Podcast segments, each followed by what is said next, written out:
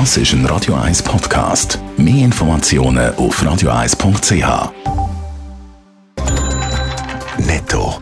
Das Radio 1 Wirtschaftsmagazin für Konsumentinnen und Konsumenten wird Ihnen präsentiert von Blaser Greinicher. Wir beraten und unterstützen Sie bei der Bewertung und dem Verkauf von Ihrer Liegenschaft blasergreinicher.ch Adrian Sutter. Der US-Zahlservice PayPal hat im ersten Quartal den Umsatz und Gewinn können steigern. Der Umsatz ist um rund 10% auf 7 Milliarden und der Gewinn ist um mehr als die Hälfte auf 800 Millionen Dollar gestiegen. Experten sind davon ausgegangen, dass das Ergebnis nach Corona weniger gut aussieht, als das jetzt der Fall ist.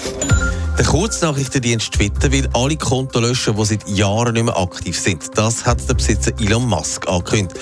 Er warnt davon, dass die Anzahl von Followern damit könnte sinken. Wie viele Konten das gelöscht werden, hat er nicht mitteilt. Patientinnen und Patienten in kommunalen Kliniken in Deutschland müssen sich heute wegen Warnstreik auf Einschränkungen einstellen. Im Tarifkonflikt hat die Ärztegesellschaft dazu aufgerufen, heute nur die nötigsten Arbeiten zu machen. Erst in zwei Wochen sind neue Verhandlungen zwischen den Konfliktparteien angekündigt.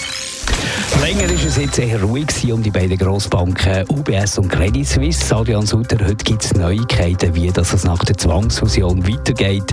Wie sehen die Neuigkeiten aus? Es geht offenbar doch alles ein bisschen länger, aber das ist ja auch erwartet worden. Die UBS teilt jetzt heute mit, dass beide Banken bis auf weiteres unabhängig voneinander werden operieren. Die UBS werden zuerst zwei separate Muttergesellschaften betreiben, also die UBS AG und Credit Suisse AG. Beide Gesellschaften werden weiterhin ihre Tochtergesellschaften und Geschäftsstellen betreiben wie jetzt. Also Kundinnen und Kunden behalten ihre Partner oder eben ihre Bank wie jetzt auch. Das einmal bis auf weiteres. Die UBS geht aber davon aus, dass die rechtlichen Abschlüsse von dieser Transaktion in ein paar Wochen abgeschlossen sind. Gut, das ist jetzt nicht gerade viel News. Was gibt es sonst noch? Personell gibt es noch ein paar Neuigkeiten. Zum Beispiel, dass der jetzige CEO, der Ulrich Körner, nach dem Abschluss von der Fusion wird Konzernleitungsmitglied von der UBS werden und der Todd Tuckner löst Sarah Youngwood als Finanzchefin bei der UBS ab. Netto das Radio 1 Wirtschaftsmagazin für Konsumentinnen und Konsumenten.